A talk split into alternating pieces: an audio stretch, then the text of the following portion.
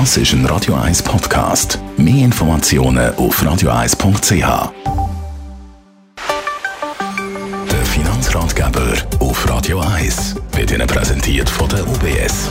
Stefan Stotz von der UBS. Es ist ja da beim Radio 1 Finanzratgeber immer mal wieder ein Thema, die Finanzierung von Immobilien. Eigenheim ist natürlich der Traum von vielen, oder? Das ist so und ich glaube, es ist auch auf dem Vormarsch, dass immer mehr sich versucht, ja, logischerweise den Traum vom mhm. Eigenheim zu erfüllen. Etwas selber zu haben für sich, für seine Familie. Ich glaube, das ist ein schöner Gedanke. Aber es ist natürlich so, oft denkt man dann, ja, wo finde ich dann die richtige Wohnung oder das richtige Reihenhaus oder das richtige Haus, zu welchem Preis und wie finanziere ich das? Wir haben das Gefühl, es ist auch eine gute Gelegenheit, sich dann zu überlegen, ja, wie geht es dann nachher weiter? Man weiß, man kann entweder etwas Neues kaufen, das ist natürlich in der Kostenstruktur, wenn man dann über Unterhalt und Zeit redet, anders, als wenn man eine ältere Liegenschaft mhm. kauft. Was sind das für Kostenpunkte, die können anfallen wo man vielleicht gar nicht so daran denkt? Wenn man dann natürlich gekauft hat, dann gibt es zuerst einmal Kosten für das Grundbuchamt und die Versicherungen. Oder? Das ist das Erste, was kommt. Das haben wir meistens noch auf dem Radar. Ähm, dann ist aber schon so, dass wenn man eine Finanzierung hat, dann gibt es Kosten für Hypothekarzinsen.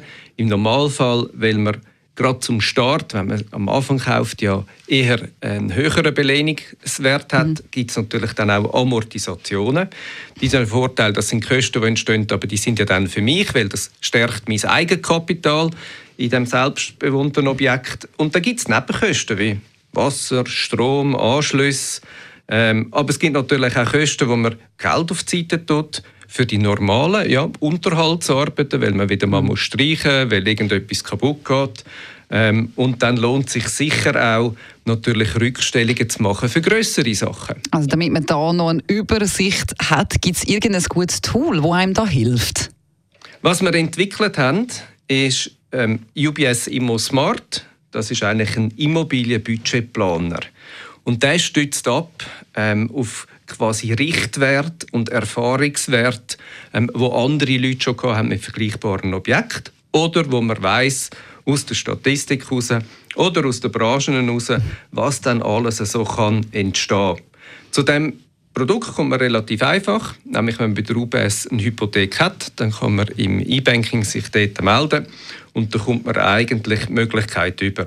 Dort drin kann man dann eigentlich Transparenz über die anfallenden Kosten schaffen. Man kann auch ähm, gewisse Ziele hinterlegen. Vielleicht wird man ja im Garten etwas machen oder will einen Wintergarten bauen oder träumt von einer neuen Küche oder von einem anderen Badzimmer.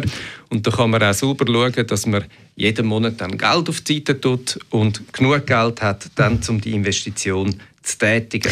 Was würdest du sagen, wie hoch kommen, oder wie nah kommen die Erfahrungswerte, die eingebaut wurden, sind der Realität?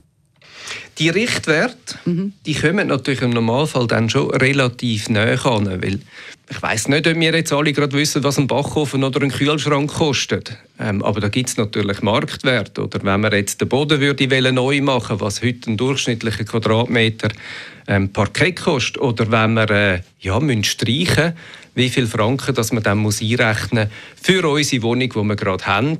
Und ich glaube, das hilft eben schon, dass man die Erfahrungs- und Richtwerte kann anziehen kann. Logischerweise gibt es dort auch Varianten. Die Varianten entstehen aber meistens dann auch ein bisschen aus dem eigenen Bedürfnis heraus. Also ob man ein bisschen mehr will oder ob man das ein bisschen spezieller will.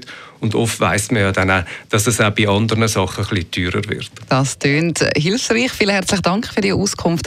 Stefan Stutz von der UBS.